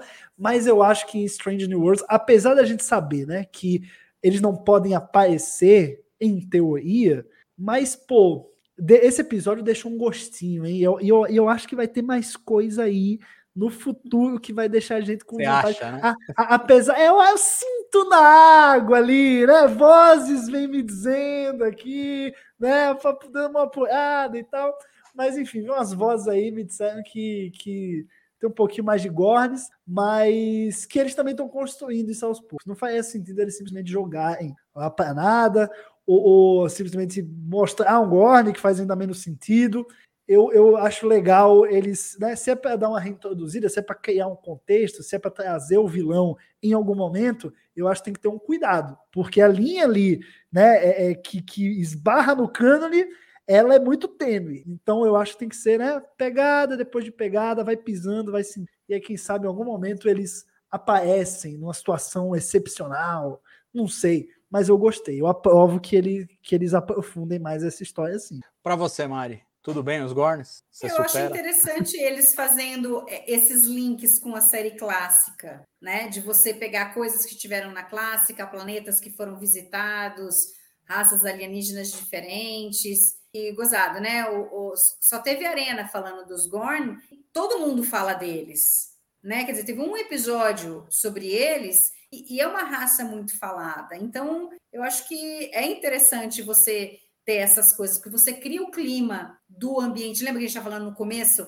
se, se, a, se Strange New Worlds é, tem o mesmo clima que a série clássica? Então, essas coisas dão, dão um gostinho, né? E Alan era ela é, não era da frota, né? Não era da federação, ela estava lá no, na nave colônia dela com a família dela lá, que foi pega pelos Gorn e foram, né, todos mortos e ela sobreviveu. Depois ela foi achada pela federação, salva e aí ela passou a fazer parte, né? Então, assim, eu não, não vejo problema. Agora, como eles vão lidar com isso? Porque, obviamente, se isso é parte do passado da LAN, é uma coisa importante. Eles não iam jogar isso daí e não desenvolver de alguma forma, né? Não sei como eles vão fazer isso, não sei que impacto que isso vai ter, mas dado o que eles vêm mostrando, a gente sabe que eles não vão chutar o balde, né? Não acredito que eles vão fazer isso. Eles vão ser sutis, como o Enterprise fez com os Romulanos, com os Ferengue, né? Claro que aqui eles não Ferengue podem... menos, é, né?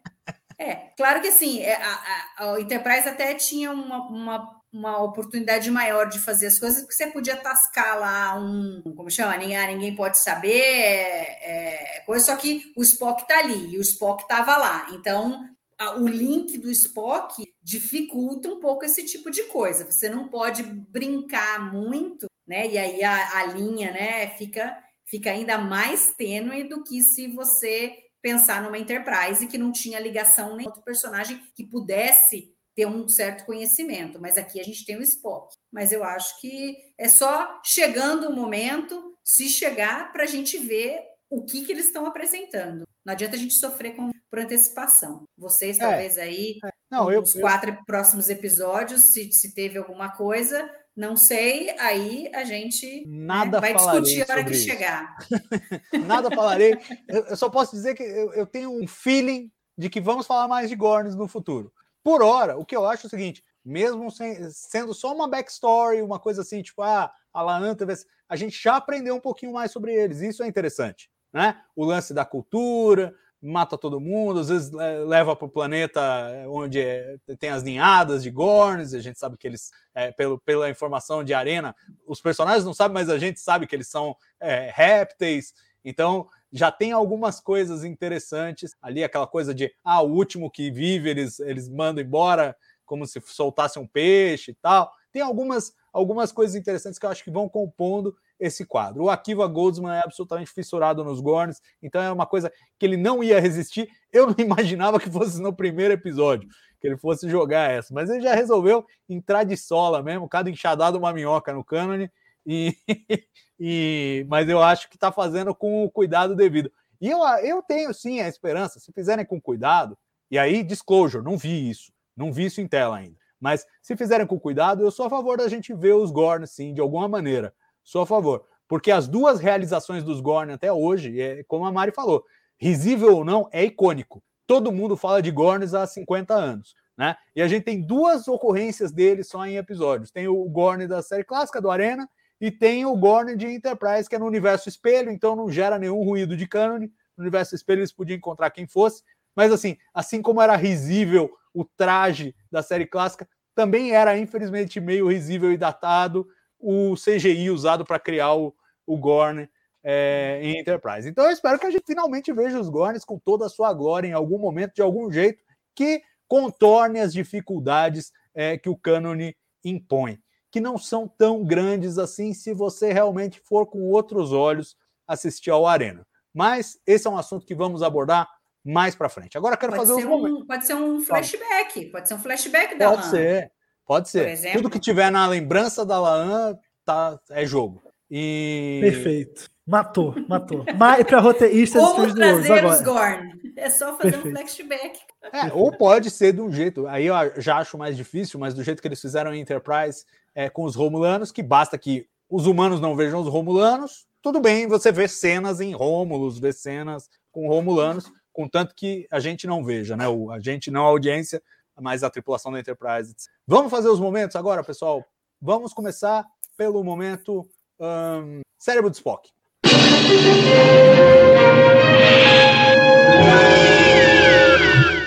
Acho que é o mais difícil, mas vamos lá, vamos ouvir. Alguém tem algum?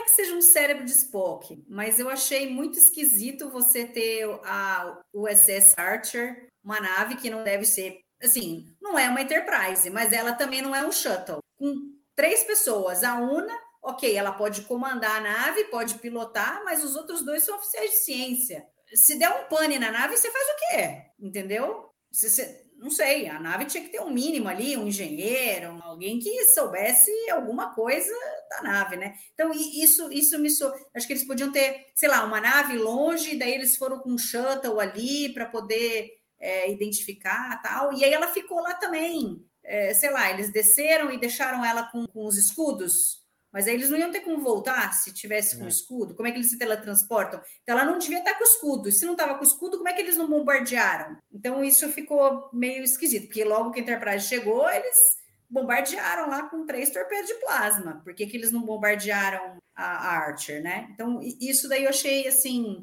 Podiam ter trabalhado um pouquinho melhor. Entendi o porquê de ter menos gente, porque era a coisa que, que não, ninguém podia saber por conta da Discovery, blá blá blá. Mas, né, podiam ter trabalhado um pouquinho melhor isso daí só. É, três, três é pouco demais, né? Para uma tripulação e ainda descerem os três, eu acho, eu acho que é um, é um dos problemas de roteiro que poderia até ter sido resolvido de forma razoavelmente simples.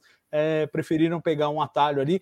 Quero fazer a ressalva que eu gosto muito do design da USS Archer, que é baseado claramente no manual técnico do Franz Joseph, lá dos anos 70, que ele fez o manual técnico da, da, da, da Frota Estelar, tinha plantas da, da Enterprise clássica, era uma época que só existia a série clássica, não existia mais nada, e ele fez vários modelos derivados é, de naves estelares. Essa seria uma nave tipo uma batedora, né? Tem duas classes iguais, só muda o tamanho, mas com uma na série só, uma seção disco, menorzinha, e é muito parecida essa USS Archer com as classes é, Saladin e Hermes da, desse manual técnico. Então mostra como os caras foram beber lá também é, em fontes obscuras para construir coisas. Mas tem esse problema: três na tripulação e desce todo mundo, ruído. Você, Gus. Meu, eu vou ficar com a, com a relatora. Eu, foi realmente a única, a única coisa que me pegou assim, ficou uma pulgazinha atrás da orelha no episódio. É, então foi meu momento de cérebro de Spock. Eu acho que não, não prejudica a narrativa de forma alguma,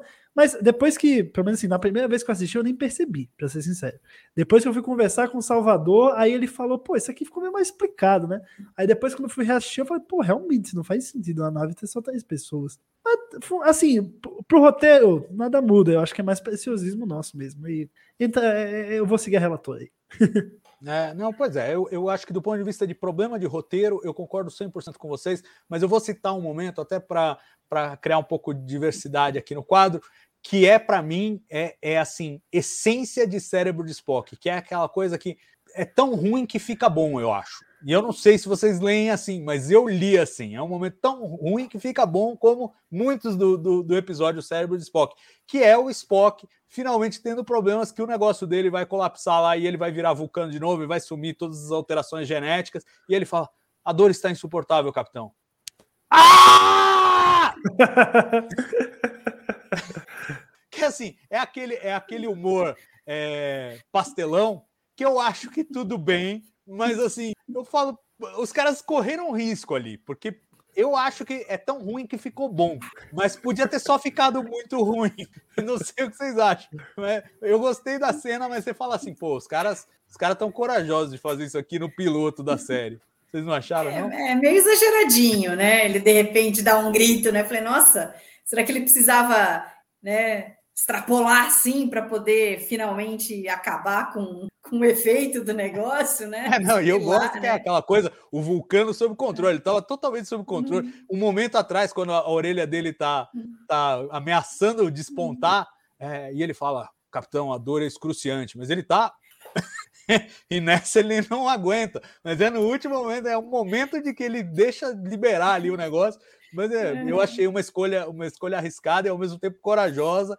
E é uma cena que funciona a despeito de ter tudo para não funcionar, eu acho. Uhum. É, definitivamente naquela cena algo estava acontecendo com o cérebro de Spock.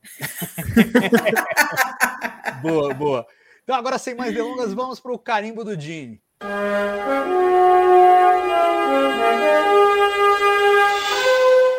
Alguém vai voluntariar um? Dá pra dar o carimbo no episódio inteiro ou não? Tem que escolher uma cena mesmo? ah, eu não, acho mas... que seria honesto. Se você defender em algumas palavras essa escolha, você pode. Não, mas ok, eu vou, eu vou colocar uma cena. Eu acho que quando o episódio acaba e, e a Ortegas lá fala: E agora pra onde é que a gente vai, capitão? Ele fala: nós exploramos, né? Vamos desbravar aí Strange New World, Seek Out New Life, New Civilization, Boldly Go where no one has gone before. Mas, porra, é isso aí, cara. Já tinha, tinha no, na abertura, mas eu, eu achei bom ter de novo, só para reforçar assim, para, né? É isso aí, a gente tá aqui na na essência mesmo do, do que é Star Trek. Vamos para um novo planeta, vamos descobrir novas coisas. Semana que vem a gente vai estar em outro planeta descobrindo outras novas coisas. E é isso aí, a gente explora. Essa é a nossa função aqui. Não, não precisa né, tá super conectado as coisas, não precisa é, tudo fazer muito sentido, não precisa, às vezes pode ser meio pastelão, que nem o grito do Spock. Estamos aqui para explorar. Estamos aqui para desbravar esse universo e é basicamente um convite, né? Vamos, vamos junto. E aí já estou vendido há muito tempo. Para mim, esse é o carimbo do dia. Boa. Mari, você? É, pensando que o, o, o que a gente tem chamado de piloto de Strange New Worlds, Decade, lá em 66, então, só por si só, isso seria um carimbão do Jimmy mas eu vou destacar a cena do discurso do pai que é, no planeta para as duas facções, quando ele explica: olha, eu vou mostrar o futuro de vocês, está aqui, vocês podem seguir por esse caminho ou vocês podem é, se juntar à federação. Então, isso é, é fantástico ali, assim, né? Mostrando é, calmamente, é, olha, vocês podem fazer isso, mas acho que tem uma coisa melhor aqui, olha, deixa eu, deixa eu mostrar para vocês uma coisa melhor, né? Vamos ali lá, e aí vocês podem é, conversar, é a comunicação, é deixar para trás as desavenças, é você procurar ser melhor, vocês têm potencial, pô, vocês foram capazes de, de fazer um, um, uma, uma engenharia lá do negócio que vocês viram no telescópio e criar isso aqui, vamos, vamos usar a capacidade que vocês têm para criar uma coisa boa, né? Porque daí aparecem os engenheiros com, com, com o desenho da nave, com as posições, quer dizer, então eles estavam usando o que eles aprenderam para fazer um motor de dobra de verdade agora, né? Ô, Mai, eu acho que isso isso aí casa perfeitamente com uma frase. Eu acho que esse momento do Pike, eu só consegui lembrar de uma frase muito emblemática do Gene Roddenberry, que ele fala que Star Trek é uma tentativa de dizer que a humanidade, né? E aí, humanidade vale para todas as raças, no caso desse episódio, essa raça alienígena, né? A humanidade vai atingir a maturidade, a sabedoria, no dia que ela começar a não apenas, não apenas tolerar mas apreciar as diferenças de ideias. Então eu acho que esse episódio é justamente isso. O pai que chega e fala: olha, tem que ter diálogo. Vocês têm que pegar as diferenças de vocês e utilizar para uma construir algo diferente do que é os dois. Não precisa um ganhar do outro. Vocês podem ter um ver uma, algo especial no novo nessa construção. E é o que, a, o que a raça passa a fazer a partir dali. Eles sentam, eles dialogam e começam a construir um novo futuro. Então, pô, isso é Perfeito. 100% Roddenberry. É, eu, eu antes de vocês falarem, ia votar é, no momento que a Mari escolheu o discurso do pai, que eu acho mais forte. Aí o Gustavo falou o episódio inteiro, eu acho absolutamente apropriado, porque é, Tudo isso tem o carimbo do Gene Roddenberry. É a história, aquela, aquela premissa de desenvolvimento paralelo de civilizações, e vamos contar histórias, usar alienígenas como metáforas para a gente mesmo. É, tem a coisa toda dos personagens que vem de The Cage, tem a abertura que tem as palavras aprovadas ali, escritas por Gene Roddenberry. É, é, o episódio inteiro, mas eu vou votar no para escolher um, para pensar um, eu acho que o discurso do pai que é realmente é o é o chance da coisa, é o, é, o, é o sumo ali. Se você ah, torcer o episódio inteiro, tiver que tirar só ali o, o, o extrato, é isso aí que sai. Então eu vou, vou com ele. E agora vamos para o momento chip de emoção.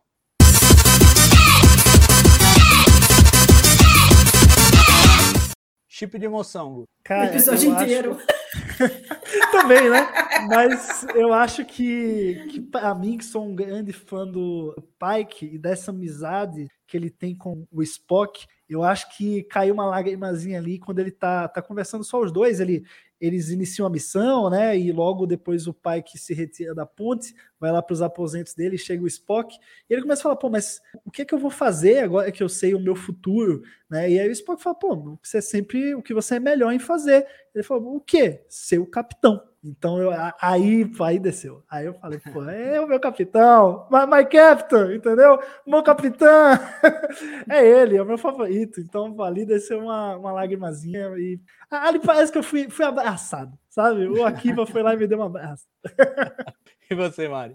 É, nesse, nesse é difícil, porque o chip de emoção com o carimbo do Gini, as duas coisas estão muito entrelaçadas, né? Então, qualquer um desses momentos que a gente disse poderia ser chip de emoção quanto carimbo do Gini. Então, para mim, é o que era o carimbo do Gini para o Gustavo, para mim é o chip de emoção, é a hora que vem aquela abertura e simplesmente, né? Porque a gente estava tava pensando, pô, será que vai ter a narração? Será que não vai, não vai ter? E aí, de repente, tasca lá, né? The Final From. Nossa, que coisa linda isso! E aí junta, junta o final, ele repetindo né, falando qual, por que, que eles estão ali, vamos explorar e tal. Então, é, foram dois momentos assim super. Para mim, olha, eu vou pontuar é uma ceninha que é a hora que eu quebro, porque assim eu, eu tenho a lembrança vívida de quando realmente aquilo me tocou e, e me levou às lágrimas. E é logo depois do discurso do Pike, a, porque ele faz, ele apresenta, ó, vocês têm essa escolha,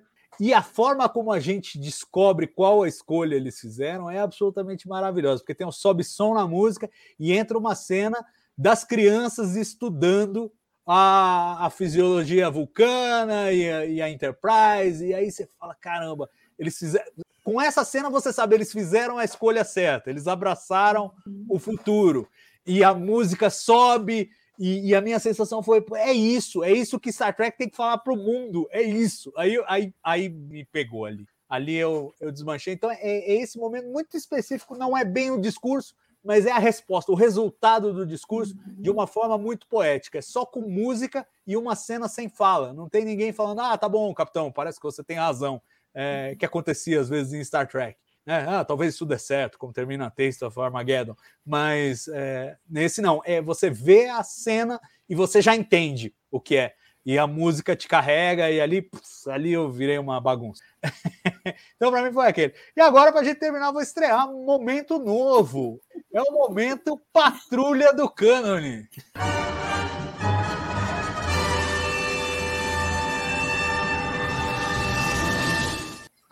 Muito bom. Essa vinheta, ela, ela já vale, vale o momento. Mas eu quero saber de vocês, o conceito do momento é assim, a gente falar aquela coisa que você acha que gerou algum ruidinho com, com o, o, o corpus de Star Trek, tudo que a gente sabe de Star Trek até hoje.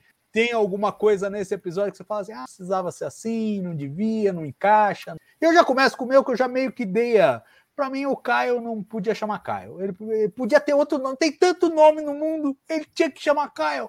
Não precisava, podia chamar outra coisa. Então, essa vai ser a minha pequena implicância nesse episódio, porque eu acho que é realmente a única coisa que cria um, um ruído irreconciliável na minha cabeça. Eu preciso, eu sou obrigado a pensar que tem dois Caios. É, o eu primo, o primo asiático do Caio original. É. é, o primo adotado, sei lá, irmão adotado. mas enfim. Ou não, vai saber. Vai, ver que o inglês era o adotado. Não sabemos, mas enfim. eu, vou, eu vou escolher isso. Eu, eu, eu acho que assim, é, fazer releituras de personagens clássicos é um trabalho delicado. E eu acho que tem a fronteira entre o personagem que tudo bem você colocar qualquer um e o personagem que não. E apesar do Kyle ter tido pouquíssimas falas na série clássica, eu acho que é um personagem marcante, porque ele tinha uma função ali, estava sempre no mesmo lugar tal. Eu não, eu não teria mexido com isso. Mas enfim, vocês. Alguém? Ah, eu faria uma releitura diferente desse, desse momento. Hum, Aquilo tá que a gente acha que o povo que vai pode dar achar que vai dar confusão, mas que você não acha que é, entendeu? Tá bom, claro, podemos fazer nesse formato também. Vai lá. então me diz o que, que é. Para mim seria o, o, o, que a gente viu, várias, várias tosquices assim do pessoal falando e reclamando, é sobre o April ser negro e Natasha ele ser branco sendo que metade não deve nem ter visto a Taz, né? E tá reclamando. Um absurdo, mas, inclusive. Mas viu, mas viu a foto do cara, um absurdo, como que pode, tal, não sei o quê. Um episódio e o cara já mudaram ele, né? Kurtzman é, tem que ser demitido, não sei não, E assim, o Fred Bronson, que é o cara que escreveu o episódio, falou, pô, muito legal. Michael Kuda, que chegou a montar uma foto com a cara do Gene Roddenberry pro, pro Star Trek Chronology, porque não tinha o April, né? O April era largamente uma especulação. É, então ele usou a cara do Gene Roddenberry no uniforme da The Cage e pronto. Ele também aprovou. Então, assim, pô, né? Ficar brigando com os caras que né? fizeram né? o negócio. É. E você, Gus? O meu problema é com as conexões com Discovery. Todo mundo sabe que Discovery não é canon, então para que ficar ligando coisa que não é canon, entendeu? É outro universo. É outro universo, não tem por que ligar, não. Esse é Star Trek raiz, é de verdade. O resto é lacação. É isso. ah, e eu, eu para não ficar nisso, eu vou, eu vou citar, então, já que, já que o meu não valeu, a minha reclamação, que eu achei que era super legítima. Não é para ser sério. Esse é um quadro que telhado, não é para ser sério. Subiu no telhado. Eu vou falar, então, do encontro do Spock com a Tiping. Não vou falar de Gorns, que também seria, acho que, outro tema quente o nosso amigo Sam Kirk, a gente já resolveu, acho que né, ao longo da conversa, mas vou falar da T'Pring, então, porque há muita dúvida, baseada em Amok Time, se é, o Spock teria encontrado a T'Pring antes de Amok Time. Né? Eles foram é, jurados um para o outro quando tinham sete anos, fizeram lá um ritual é, telepático, tal, não sei o quê, e dali para frente é, a gente só sabia o que vimos em Amok Time.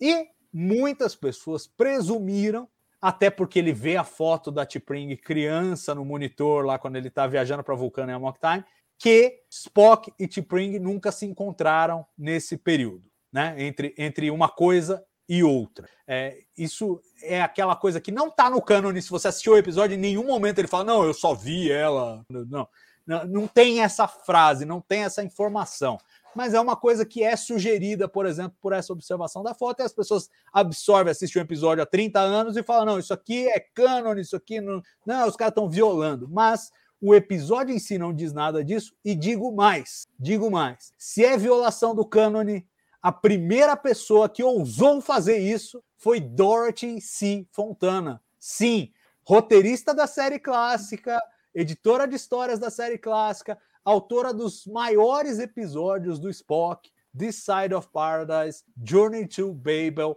é, enfim, referência absoluta, coescreveu o piloto da nova geração, trabalhou anos com Gene Roddenberry, escreveu um romance em 1989 chamado Vulcan's Glory, que mostra o que seria a primeira missão do Spock ao chegar à Enterprise. E o Spock, antes de embarcar na Enterprise, acontece exatamente o que aconteceu nesse episódio. Ele é, tem um encontro com a Tipring e a Tipring tá lá apertando ele, ó, e aí, você vai casar mesmo? Vai, tem que assumir compromisso aqui porque já tá pegando mal aqui em Vulcano, você não para em casa. Então, cobrando ele que assumisse um compromisso, e aí tem toda a DC Fontana conta todo como é que é, que o cara, a família tem que ficar pagando um negócio enquanto o cara não aparece lá para casar, enfim. É, tem toda um, uma história que ela contou, mas enfim, Dorothy C. Fontana escreveu isso. Ela assistiu a Mock Time mais de uma vez, enquanto estava sendo feito, em cada revisão de roteiro. Ela era editora de histórias, ela revisou esse roteiro. É, e não viu problema. Então vamos nós, eu aqui, que nunca escrevi um episódio de Star Trek na vida, dizer que está errado. Eu sou louco, eu sou idiota, sou imbecil, sou. Então, assim, é só estudar. Aliás, eu fui ler esse romance por causa de uma outra coisa que acontece isso, que também está plantada lá. E aí, olha só, ah, obviamente os caras leram. Obviamente os caras leram, porque uhum. é, é, é, muita, é, é, muito entrelaçamento. E não fica muito mais canônico, entre aspas, fora do cânone de tela, do que de Si Fontana. Então... Ô, Salvador, eu acho que o jeito que o, Spock surta em Amok Time, ele devia conhecer a Spring, porque vai que ele surta daquele jeito, chega na. É, a mulher é horrível. Ele não, não, ia ter tanto tesão assim, ele sabe que ela é bonita. Não, aí tem a outra. É que polêmica. nem achar que os vulcanos só fazem sexo uma vez a cada sete anos, né? É, é, é uma é. coisa que se assume por uma fala ou outra, mas que não está colocado em pedra. Não, ó, que os vulcanos não fazem sexo apenas a cada sete anos é canônico. Tem The Cloud Minders da terceira temporada, a Droxine lá no planeta do, da Cidade das Nuvens, Stratos, lá tá dando em cima do Spock. E ela fala: Ah, Spock, é verdade, que é só a cada sete anos que você está, não sei o quê. Fala, é, a gente tem um Ponfara, e ela pergunta, ah, mas não tem nada que possa perturbar esse ciclo. E o Spock fala, beleza feminina extrema sempre é perturbadora. o famoso o, jeito já é deu, dar uma já deu a letra você, ali. Né? Que é assim, se fizer um chameguinho, ele, ele, ele responde. Então, então isso não é um problema. O que, o que eu acho que tem uma discussão ainda é a questão do próprio Ponfar. Se o Ponfar é só o ciclo de sete anos, se é a coisa da febre, aparentemente não é, né? Tem um outro nome, acho que em Amok Time, é Plactou, a febre que os vulcanos só comem. Agora, eu imagino que se ele compareça regularmente, ele não vai passar uhum. pela febre dos sete anos, né? E por isso ele não passou até uhum. a mock time e falou: Ah, eu achei que eu ia ser poupado disso e tal, porque eu sou meio humano. E, e no final das contas, tudo eu acho que se ajeita de uma forma bem harmônica. É, tem uma coisinha só em Amok Time que eu acho que não alinha, mas eu não vou falar hoje, vamos falar outro dia disso. É, isso que eu ia falar. Se quem tá achando ruim Spock Pring com esse episódio, aguarde. mas enfim. É isso, considerações finais, porque já estamos, nossa, muito estourados, mas tudo bem, quem ficou aqui com a gente, ó, 116 pessoas assistindo, fantástico, pessoal. Fiquem para Picard, é finale. Pô, vamos comentar o final da temporada. Não vamos me deixar sozinho aqui, só eu vou. Não me deixem só, minha gente. O final também de. Gustavo, que é alagoano, conhece bem essa figura. Do não é, me deixem não. só, minha gente, né? É verdade. Mas é, acabando aqui, começa lá, é outro link mas é no canal do, do TB. É só mudar o link depois. Mas já é, na verdade, no... se você não sair daqui, na sua tela vai pular de um para outro. Então fica parado. Ah, é? é? Olha, já, tecnologia, já rapaz. Lá, tá bonito o negócio. Ó. e beleza. considerações finais, pessoal. 10 episódios, temos um, nove pela frente. Qual a expectativa para o futuro da série, para os próximos episódios, nível de ansiedade? Mari, começar com você. Nossa, nem acredito que chegou o dia que a gente vai poder, durante 10 semanas, ver e comentar sobre Strange New Worlds. Tava, ontem assisti com as minhas filhas, foi o meu presente de Dia das Mães, assisti com elas. As duas adoraram e a Dora hoje comentou o seguinte: pô, mas assim, uma coisa que eu gostei assim, que no final você fica esperando que vai ter mais. Eles já fizeram um link. Do jeito que eles terminam, você quer continuar vendo. Nossa, que coisa maravilhosa. A gente não falou muito, mas assim, a representatividade feminina é, na ponte, né? A minha outra filha menor falou assim: o que, que você mais gostou? Aí eu gostei que naquele lugar lá, que é o mais importante, queria dizer a ponte, né? Tem muita mulher. E olha só, né? Quer dizer, ela está é, olhando e prestando atenção nisso, porque é importante para ela isso, é importante você ter com quem você se espelhar, né? Ela adorou a Laan e está esperando ver mais coisa dela. Assim, não só o meu sentimento super positivo de esperar a série e ser tudo isso e mais um pouco que eu esperava, é a oportunidade de assistir com as minhas filhas. É, eu vi muita gente é, dizendo assim, emocionada, que é o melhor é, piloto de todas as séries de jornada já feito. Eu ainda tenho né, um apreço um pouco maior pelo, pelo emissário, porque daí é, né, é Deep Space Nine, que é o concurso para mim, mas assim, é, é, realmente um piloto fantástico e, nossa, e veio só acrescentar ao, ao universo de jornada. É isso aí, e você, Gus? Cara, eu acho que foi um belo de um começo, belo do começo, acho que ideal no tom, ideal no visual. Eu, para mim, essa série tem tudo para ser a melhor desde a série clássica. Já falo de cara para ficar registrado nos anais do TB. E, pô, tem muita gente aí, né, nesse percurso. Ainda não entendeu, depois de 56 anos, o que é Star Trek, Star Trek é diversidade, Star Trek é união, Star Trek é otimismo. Então, assim, quem, quem não, não gostar desse novo Star Trek, nem mesmo de Strange New Worlds, tem um recado, que é isso aqui, ó. Sola, solamento, tá bom? Um grande abraço e vida longa e próxima. eu, eu não faria essa provocação. Eu acho que Star Trek é isso tudo mesmo, é diversidade. Então, inclusive, por causa disso, você pode gostar de um, não gostar de outro, achar o outro mais ou menos. Gente, vocês não sabem, é a gente que tá, eu que, né, que tenho aqui essa, esse, esse belo cabelo do Capitão Pike, é, ah, tô aqui tá há muito tempo. Agora, tô né? aqui ah. há muito tempo. É, me lembro de como massacravam a Enterprise. Massacravam a Enterprise. Antes de massacrar Enterprise, massacraram Deep Space Nine. Antes de massacrar Deep, Space Nine, massacraram a nova geração. Quando o primeiro filme saiu, falaram que não era a mesma Enterprise, não era mesmo do, da série clássica. Então, assim, isso é natural. É, Star Trek 6, A Terra Desconhecida, já falou. A gente tem medo do desconhecido, do diferente, do novo. E aí, algumas pessoas têm mais dificuldade de se adaptar mas Star Trek fala para a gente enfrentar o medo e abraçar o novo. E é isso que nós estamos fazendo aqui no Trek Brasilis todas as semanas. Vamos continuar fazendo agora para falar do finale de Picard e vamos fazer mais ainda na semana que vem com o segundo episódio de Star Trek Strange New Worlds. Um grande abraço para vocês, abraço Gustavo, abraço Mari, até a próxima e daqui a pouco a gente se vê lá para falar do Picard, gente. Tchau.